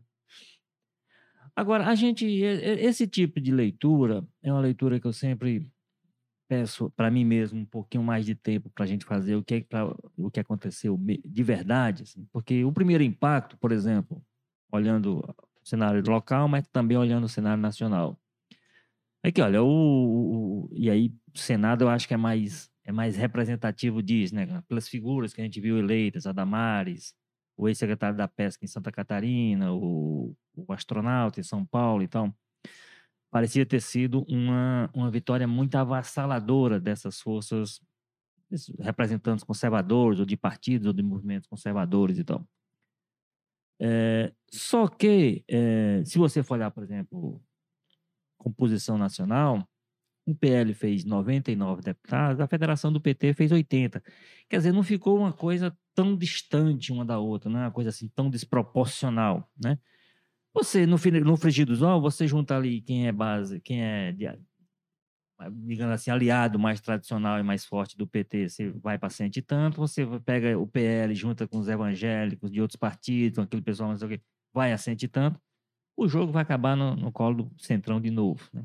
O Centrão vai de novo. E aí é o seguinte: o Centrão, quando você fala Centrão, você fala do governo Lula, tanto quanto fala do governo Bolsonaro, com a mesma tranquilidade. Esse pessoal estará pronto a conversar com qualquer um dos dois, isso não será dificuldade. Aí você pode ter essas figuras hoje principais do Centrão que lidam com o governo Bolsonaro, possivelmente substituídas como líder desse grupo, caso entre um governo Lula. Mas o, o jogo vai ficar de novo demarcado por esse pessoal. A Assembleia, mais ou menos, foi dito aqui, quer dizer, disse brincando, mas é uma verdade. Já o o, o, o, o humano vai ficar dependente do PDT, que é um partido que tinha outro candidato, parece que vai ser oposição. Não vai ser. Não vai ser, porque tem essas pessoas que já eram próximas, já inclusive alguns. O, o Roberto Cláudio, pelo que eu entendo, pelo que eu sei, está inclusive com meio com um sentimento de traição. Ele se, sente que foi meio aqui abandonado pelo partido. Quando eu disse pelo partido, é por essas figuras, os deputados. Roberto Cláudio só venceu em um município do Ceará com, com essa quantidade de deputados que elegeu, então tem alguma coisa é, maior bancada federal, maior bancada estadual. Como é, como é que ele. É, e Pires Ferreira, com todo respeito a Pires Ferreira. É, agora, é isso, é isso que né? o Mada falou, né? Maior ban... mais, mais votado na bancada federal, Edilvan Alencar. Pois é, é Evandro Leitão. É, então, é, Evandro Leitão, que então, claramente assim, não está. Claramente são pessoas de outra. Então, assim, então, esse não vai ser problema. não vai ser problema para o, pra o, o, o Elmano, não vai, ser a, não vai ser a relação com o poder, como não vai ser problema para o Bolsonaro, para o Lula, quem se eleger, devido à nova composição. Né? Tirando o Senado, que o Senado é uma coisa mais complexa, eu acho, mas já era mais complexa, porque pelo perfil das pessoas que foram eleitas para lá, que de fato são quase todos eles, os que surpreenderam, bolsonaristas raiz. Mas, mesmo é, assim. São pessoas que eu acho que representam muito mais o Bolsonaro do que o próprio Estado, até. Isso, isso. São, são, são pessoas muito. Então, nesse ponto aí, agora também não é nada intransponível. Na Câmara, para mim, é claro. Para mim, a questão é central não sei se se estende para o Senado, mas para a Câmara você está, de novo, tem um grupo lá, aquele grupo de 200 e alguns deputados, que vão pender para o lado que o governo for. Vai ser esse pessoal do PDT local, não sei o quê, que... O que a gente falou do, do, do, do, do Evandro Leitão e do e do e Dilvan, que são pessoas que realmente nessa nesse racha claramente desde o começo tinham ficado mais pendentes para o lado do Camilo, mesmo sendo de outro partido. Mas, por exemplo, o caso jocoso que a gente vai aqui, mas é verdadeiro e a expressão de uma realidade política, o Baquite, a questão do partido, se for preciso ir para o PT daqui a pouco, e se o PT aceitar, ele estará dentro do PT para ser da base do governo e a base configurada, como foi do PSTB, como foi do, como é do PDT hoje. Então, assim, eu acho que é, a gente vai precisar dar um pouquinho mais de tempo para maturar isso, não, não, olhar os números, se impactar por eles, por, por, e até por alguns nomes, né? Mas, assim, e aí, eleito, configurado, porque uma coisa é o governo é humano com o governo eh, federal ser Bolsonaro, e outra coisa é o governo é humano com o governo federal sendo do Lula. Então, tudo isso vai ter que ser colocado dentro de uma, dentro de uma panela só para a gente ver o que é que sai disso. E aí a gente só vai poder fazer isso depois de 30 de outubro. É, me chamou a atenção, o Carlos Matos, assim, é, é, na bancada federal, os mais votados, o André Fernandes e o Júnior Mano, ambos do PL, muita força. Mais dois PLs aí. É, mais dois PLs aí, é, né? E, e, muita força mostrada aí, aí como também na, na, na, Assembleia, né? Mais votado, Carmelo Neto, e a, o candidato bolsonarista. E a Marta, que é outra. E aí o segundo, o Evandro Leitão, e terceiro, a Marta Gonçalves, que aí Júnior Mano e Marta Gonçalves do PL do Acilon, né? Que era um PL governista, que já estava no partido. Inclusive, antes. na campanha, né, Érico? Eu ouvi de algumas pessoas mais bolsonaristas, mais desse movimento, né, muito queixosos com o, com o Acilon, porque alegando que a campanha estava ruim aqui, porque ele não estava ajudando, porque material estava com dificuldade, não sei o quê, e nominando o problema no Acilon. É, o André Fernandes disse ao Carlos Maza que assume a coordenação da campanha do Bolsonaro no Ceará no segundo turno, né? Exatamente. Disse que, inclusive, vai se reunir já amanhã lá em Brasília para discutir uma possível vinda dele aqui no Ceará, mas que isso vai depender das estratégias. Eu acho que. Não é, concentrar muito o Sudeste. Né? Você, você fez um bom resumo é, da, dessa situação. Também acho que, no final das contas, é o Centrão mesmo que vai, vai dar as cartas nisso aí. É, o Senado é mais positivo para o Bolsonaro, porque eu acho que tem muito disso. Eu acho que tem gente ali que é aquela história, né, que sempre se falou, né? O, a Câmara dos Deputados é mais um representante do, do, interesse da população em geral, difuso com toda a sua complexidade, diferentes segmentos e tudo mais.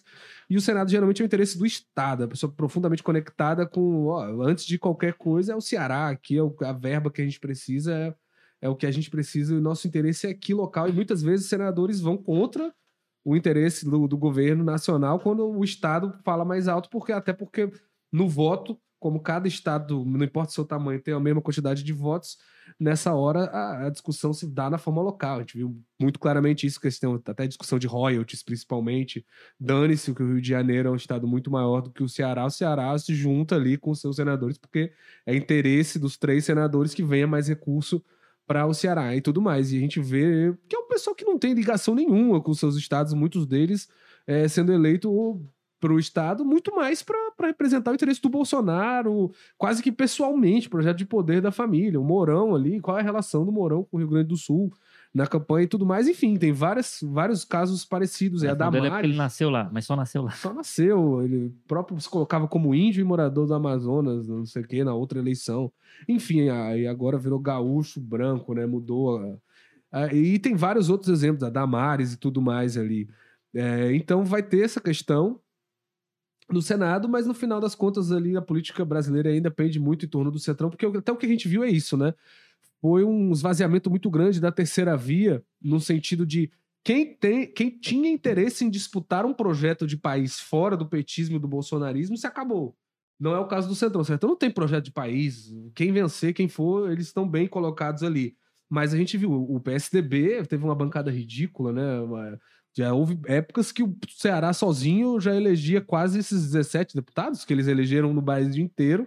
Já houve épocas que o PSDB sozinho botava metade disso. PSDB e PSB viraram nanicos. né? Nanicos, o Novo, que era bem ou O mal pequeno, sumiu, né? mas era um, tinha um projeto de país. O Novo não estava na política para virar um apêndice do Bolsonaro, no- como o, né, enfim, como Garcia disse lá, lá, acabou virando em São Paulo e tudo mais. É, o Novo estava para disputar um projeto de país e sumiu também. Então acabou que reflete muito essa questão da polarização, o voto útil e o escambau. É, reduz muito, encolhe e vai acabar para o Centrão de novo esse, esse papel aí de como era do MDB antigamente, o MDB que também estava dos dois lados. Enfim, então nada de tão revolucionário de novo na política brasileira nesse sentido. Aqui no Ceará eu, eu fico curioso para saber que é aquela história, né? Acaba que eu acho também, concordo com o próprio Humano quando ele diz que o PDT vai ficar com ele. Aí Tem uns pessoas, vários desses aí, que eu não consigo imaginar fazendo oposição por mais do que dois dias. É, acho que no segundo dia, quando eles verem lá o diário oficial, eles já, ô, peraí, como é que é isso aqui, essas onerações, esses cortes? Não, não, vamos conversar. Tem muita gente que eu não consigo imaginar nesse aspecto. E aí tem uma coisa que eu acho muito curiosa, que é um componente que vai além do, da análise do resultado da eleição, que é o dia a dia, né? Que é essa história. A bancada conservadora sai muito fortalecida, pega os mais votados, mas é uma coisa que a gente só vê no dia a dia, sabe? Que é complexo. Foi, aconteceu um movimento muito semelhante em Fortaleza. Lembra? A gente saiu de 2020 com a bancada conservadora grande, os bolsonaristas raízes ali, inspetor Alberto que dava tiro na foto do Lula na campanha. Mas, cara, quem é o inspetor Alberto na oposição do José Sá? Tem ninguém. É completamente irrelevante. A, a- a oposição dura do José Sarto hoje, quem faz é o Guilherme Sampaio, do PT, que inclusive não conseguiu se eleger deputado estadual, é o Guilherme Sampaio. Bem ou mal ali o Márcio Martins, o Carmelo Neto faz ali as coisas dele nas redes sociais. Né, né, volta e meia tenta entrar em algum órgão público para fazer fiscalização mais prática, mas você vê que o núcleo cerebral da oposição do José Sarto não envolve o bolsonarismo de forma alguma, assim. Essas pessoas cresceram, mas eles não, não dão dor de cabeça alguma pro José Sarto, fora um ou outro episódio. E aí eu fico pensando muito isso no bolsonarismo aqui. Ah, eles cresceram e tudo mais. Mas o Eumano é um governo de esquerda. O que incomoda o Eumano é quando o Eumano tem que tomar medidas de direita. É quando o Sarto, por exemplo, teve que votar a reforma da Previdência, teve que votar é, cortes e orçamento. É quando o Sarto teve que votar é, a reforma da Previdência aqui, os bolsonaristas aprovaram, votaram a favor. Porque falaram, é, é a reforma do Bolsonaro, a gente concorda. E aí quem bateu no Eumano foi a enfermeira Ana Paula, aliás, o Sarto, foi a enfermeira Ana Paula, que é do próprio partido dele. São as pessoas que foram eleitas pela esquerda. Né? Então, é quando o governo toma pautas de direita, que é quando o Eumano compraria desgastes mesmo com a base dele, os bolsonaristas vão estar juntos. Eles não vão votar contra ele. Então, é um pessoal que não consegue se projetar é, fora de rede social, de YouTube, de não sei o quê. É uma coisa que eu acho muito curiosa, sabe? É isso. O bolsonarismo saiu muito forte em Fortaleza. Esse crescimento em Fortaleza se deu ainda maior agora, mas é um pessoal que no dia a dia você não vê. Qual foi a ação do André Fernandes que tirou o sono do, do Camilo Santana nesses quatro anos de mandato dele na Assembleia? Não existe, sabe? Não existe. Não existe uma denúncia do André que foi forte, que repercutiu na sociedade nesses quatro anos.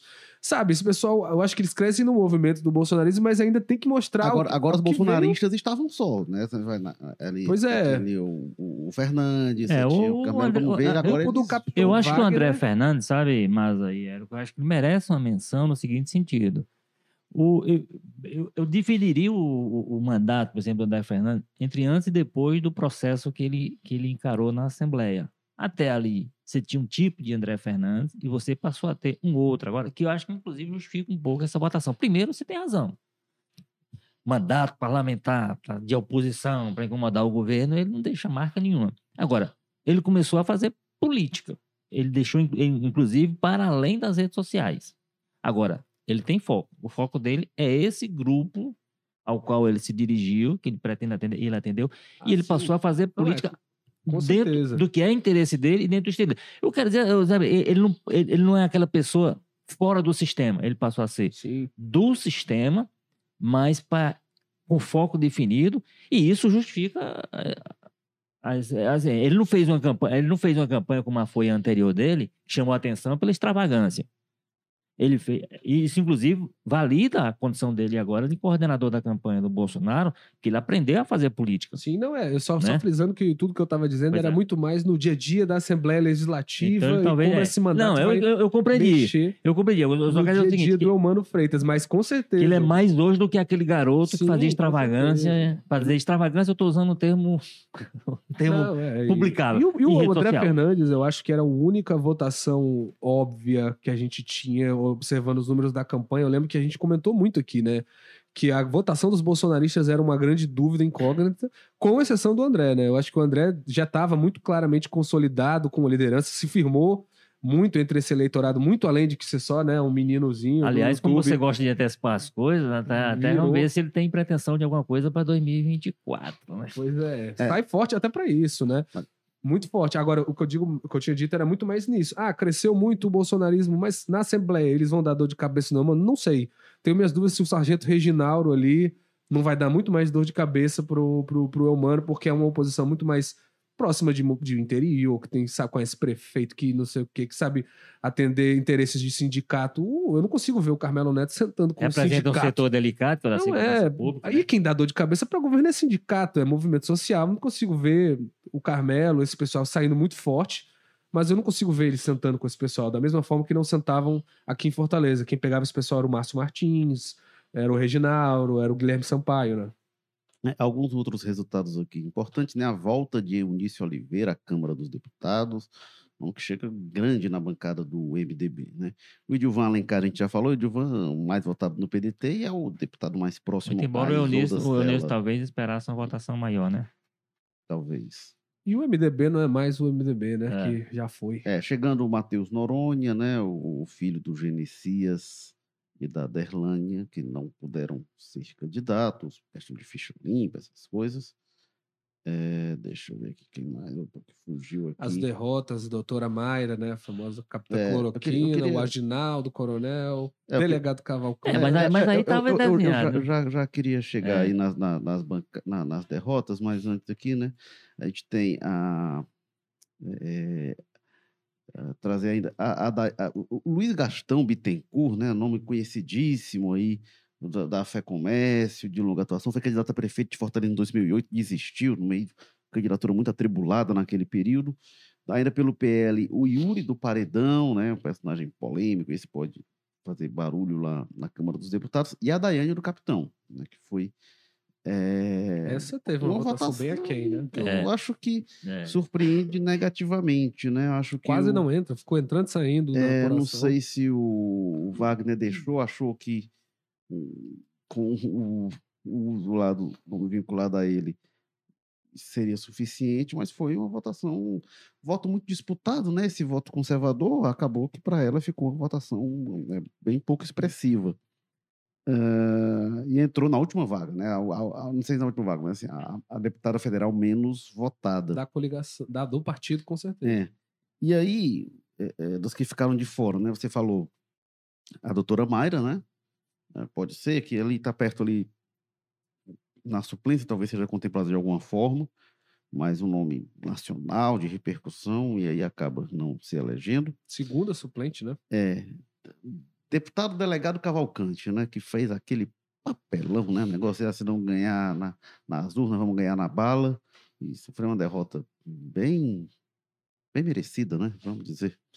Eh, e o Moroni Torgan, que fica fora, né? eh, a gente até comentava, né? O Moroni, ele sempre era ou campeão de votos ou muito perto disso para deputado federal e era o- esse o discurso policialesco e conservador e hoje ele tem muita concorrência, né? Ele perdeu espaço nessa votação e os candidatos policiais, né? Você falou do Reginaldo, eh, parece que nesse campo do conservadorismo os policiais aqui perderam força, né? O Wagner Sim. perde, aí Noélio, Noélio. é, é, o, a- falei do Cavalcante, Agi- Aginaldo. Guilherme, Aginaldo, foi, foi uma, não foi uma boa eleição. É, e, o, para e o os- Reginaldo é bombeiro, né? Ele não é, Pois é. policial, ou seja, é, desse grupo do, do, do, do- Wagner que eu digo, porque ele não é realmente policial. Então foi, foram derrotas É, é impactantes, tem, né? tem, uma, tem uma derrota que a gente tá, tá minimizando, tá esquecendo. né? Essa é estadual, que talvez. Do Heitor Ferrer, né? É, tá Depois de- anotado aqui, era o Ah, tá. que eu ia falar. estamos nos Ferrer. federais. Não, É, é, é, eu, eu sei, eu digo assim, porque eu- ele tá dizendo aí que vai passar os estaduais. Que aí é. Que aí me parece uma evidente, um evidente resultado de um, de um erro estratégico que ele, ele tinha um tipo de voto que não acompanhou ele para um partido como União Brasil, né? É, o Heitor, ele foi perdendo espaço nos últimos anos, acho que Mas ele se sustentava nesse, no, eleito, no, no tal voto de opinião. Só É, que eu esse voto de opinião tem um- dificuldade quando você faz um movimento como ele fez, é a minha compreensão. É, mas era um voto, e aí o, o Heitor, ele tinha esse voto que tinha uma questão ética, da moral, que eu não sei se ele achou que flertava mais com o lavajatismo, que era um voto de centro-esquerda, né? Progressista É, moderado. que, que as pessoas chamam de voto de opinião. E o auge do Heitor Ferrer foi na era Ferreira Gomes, na era Cid Gomes, né? Ele era o Depois- contraponto, né? Depois que o Camilo chegou ao poder, ele foi um pouco é, esvaziando o discurso do Heitor e ele até perde um pouco de espaço político. A gente vê até nas votações para prefeito de Fortaleza.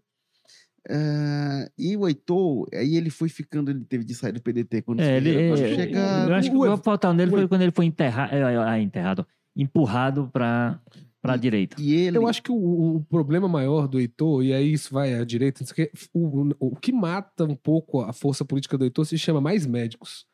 Porque o Heitor tinha uma votação muito expressiva entre a categoria médica, porque era uma categoria. Quando se criam mais médicos, eu acho que a categoria médica foi empurrada para a direita, né? Se criou uma, um antagonismo muito forte entre os médicos e o PT aqui. Mas ele foi para esse mas Ele movimento. tentou acompanhar, Direita, mas não deu Tá. muito certo, até porque o pessoal que foi pra direita nesse momento não tava querendo um Eu mais ou menos eu- direitoso, não. Foi na doutora Mayra, foi num pessoal mais. Eu acho que ele tinha um perfil de eleitor, em geral, que era um perfil que. eu- eu- eu- se ele ficasse se movimentando dentro de uma faixa partidária limite do, com o centro, eu acho que esse eleitor o acompanharia, inclusive agora. ele, ele Mas esse movimento coisa, foi né? muito. O- Eu acho que foi muito o- radical. Pra... O Heitor falou uma coisa que assim, ele não queria estar nem com o Lula nem com o Bolsonaro.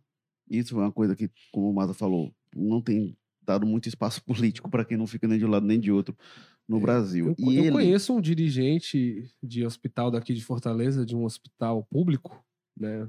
Que ele era ele- eleitor ferrenho do Heitor Ferrer, e hoje nessa campanha fez campanha pro André Fernandes. Então, para É, federal, então. o Heitor, o Houve uma mudança aí. Não, mas assim, mas eu, veja bem, é- é, é- é evidente, eu tô, eu tô falando o perfil, é o perfil médio, assim, mas não é significativo. Até eu acho que a, a- maioria, mas não é de todos, né? Ele tinha. Sim. Ele- Não, é, mas era um- Poderia tinha ter uma força, pessoa né? de, de- pensamento conservador mesmo que gostava da postura dele, que é uma pessoa que nunca se envolveu com corrupção, nunca teve problema nenhum no mandato, é um mandato limpo, ficha Talvez limpa, etc. ele, ele aparecia E era combativo. governos Cid Gomes. É, e era né? combativo, sempre foi combativo. O cara denunciou problema, alguns escândalos do Ceará mais recentes foram levantados e apontados por ele. an- antes de Então, o assim, Heitor- era isso que. antes de o Heitor se filiar à União Brasil, ele deu uma declaração para a gente que ele dizia não tem partido no Ceará para mim, né? Acho que ele foi sentindo esse impacto.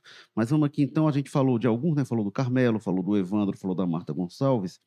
Votação muito expressiva também, já esperada do Fernando Santana, Sérgio Aguiar, Romeu Aldigueri, Zezinho Albuquerque, eh, a doutora Silvana. Essa é na linha dos que queriam ser presidentes da Assembleia, dependendo do resultado. Pois da é, vai ser, vai ser boa essa briga pela essa Assembleia em mexida, janeiro. viu? Não, Não o Evandro terminar na frente. Evandro, Fernando Santana, o Zezinho. A, a Gabriela Aguiar, filha do Domingos Filho, da Patrícia Aguiar, irmã do Domingos Neto, né? O Renato Roseno, o Cláudio Domingos. Filho A de- família quase que fez barba, cabelo a e bigode. mãe é prefeito, o filho é deputado federal, a filha é deputada estadual, tem um tio ex-prefeito, vereador lá, um irmão. É, É, ela será a sexta geração da família são na Assembleia os, Legislativa. os Kennedy Domingos Filho, cearenses. Domingos Filho era a quinta, ele é a sexta geração.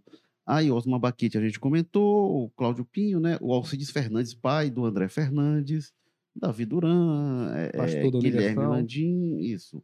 Não, não era Universal, não. É, é- é outra igreja, uma igreja lá da, ali do- do- da região do Ah, Passaré. até porque o Universal geralmente é o que é mais ligado a republicanos, né? né?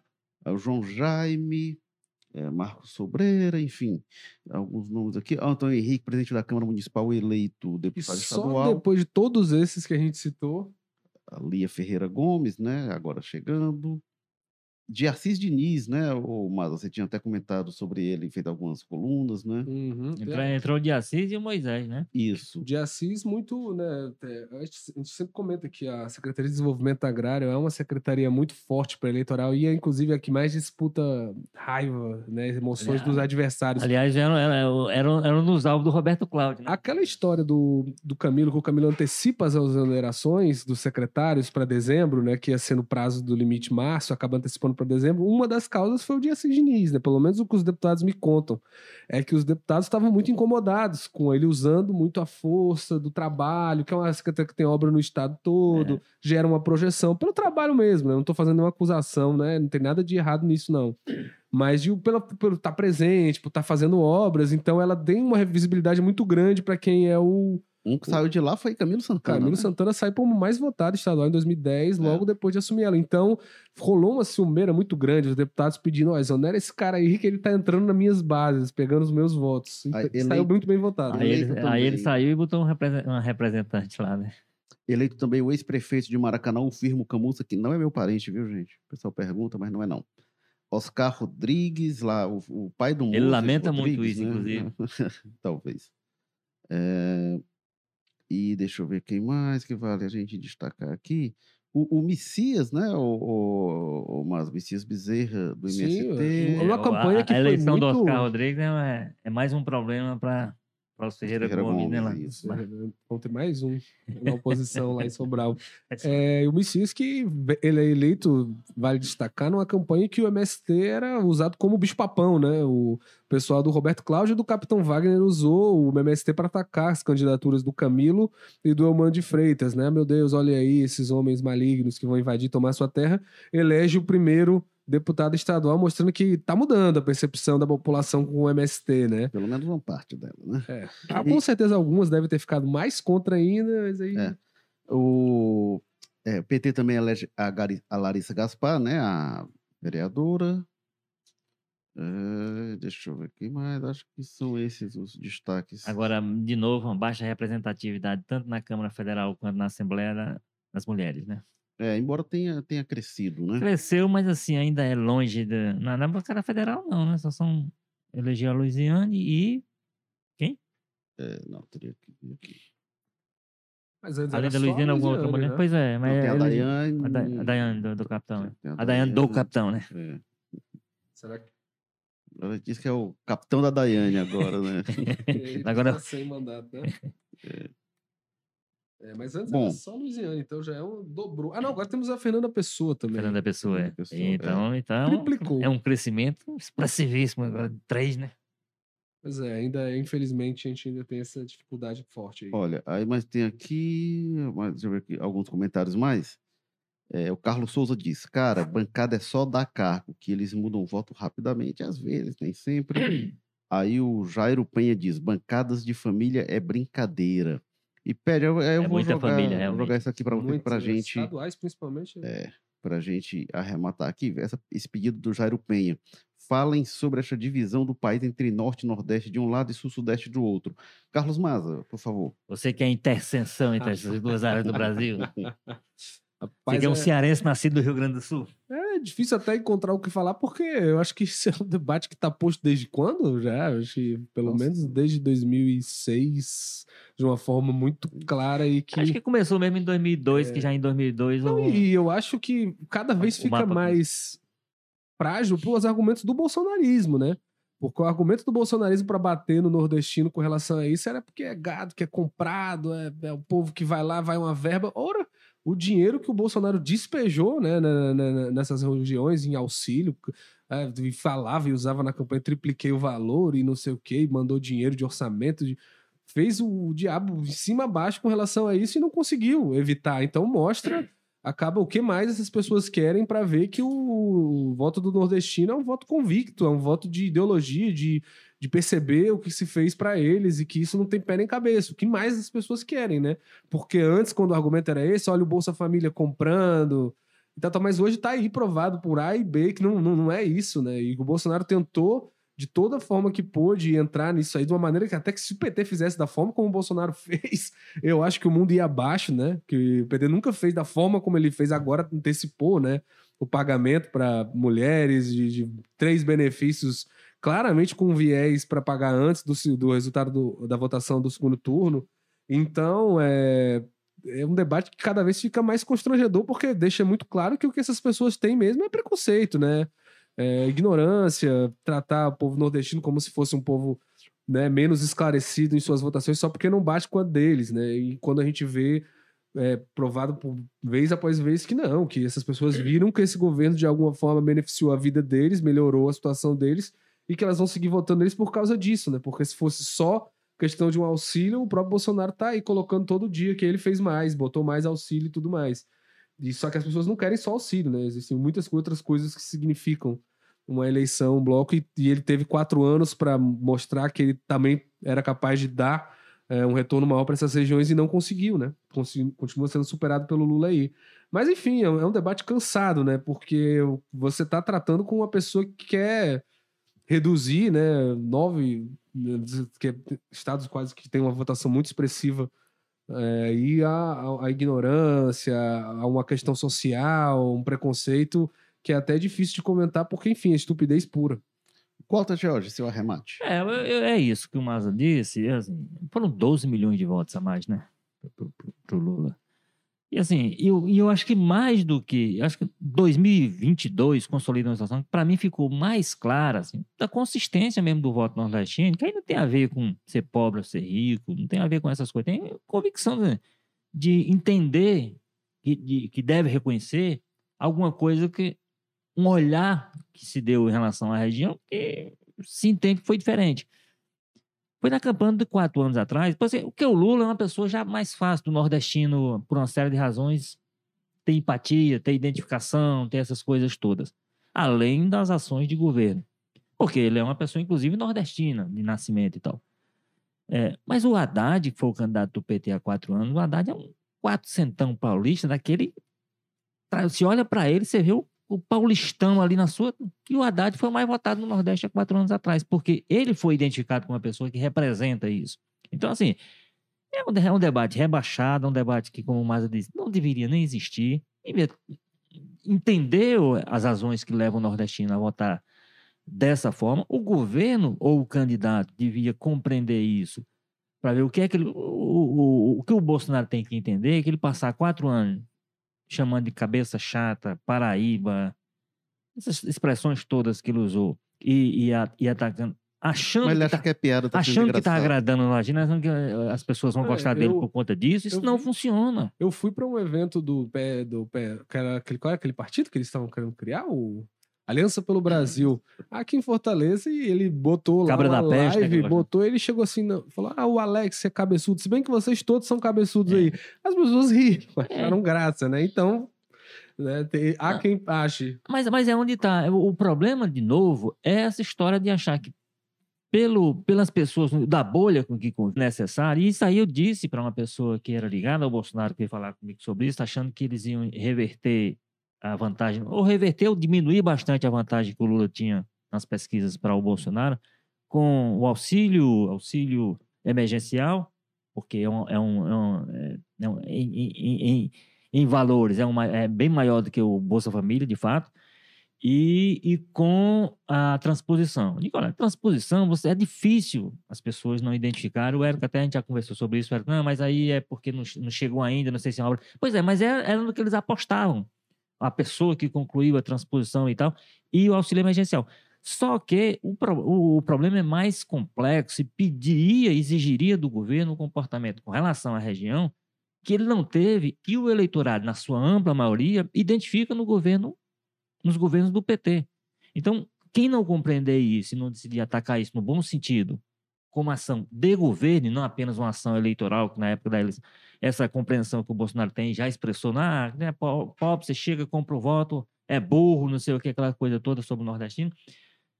É, na verdade, ele está expressando sobre o- os pobres, mas dizendo que o pobre coloca o voto à venda.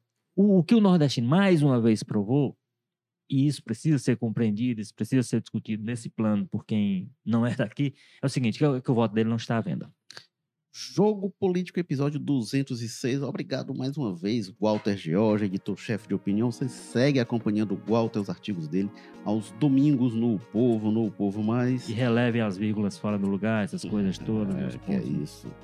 Obrigado, Walter. E obrigado ao Carlos Maza, da Aldeota, que você acompanha a todo momento. Você abre lá o portal o Povo, no Povo Mais.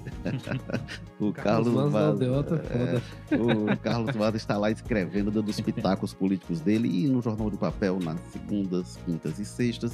Jogo político que tem na técnica o Bruno Silva, estratégia digital Diego Viana, produção do Marcelo Teixeira, edição da Nicole Vieira diretores executivos de jornalismo Ana Nadaf e Eric Guimarães. Toda quarta-feira, 10 da manhã, a gente está aqui falando muito sobre política, eleições, Ceará, Brasil, tudo isso. E a gente, é, é, e tem também a versão, é, a gente está no YouTube, no Facebook, no Twitter, estamos no Apple Podcast, Spotify, Amazon Music, Google Podcast, Rádio Public e no O Povo Mais. E tem a versão programa também do Jogo Político é, que aí você acompanha ao vivo no YouTube, no Facebook e no Twitter às terças-feiras às 14h30 com o nosso Ítalo Coriolano. E é isso, pessoal. Obrigado. Até a próxima. Tchau. Eleições 2022 O Povo. Oferecimento. Apvida. Saúde para valer. Grupo Marquise.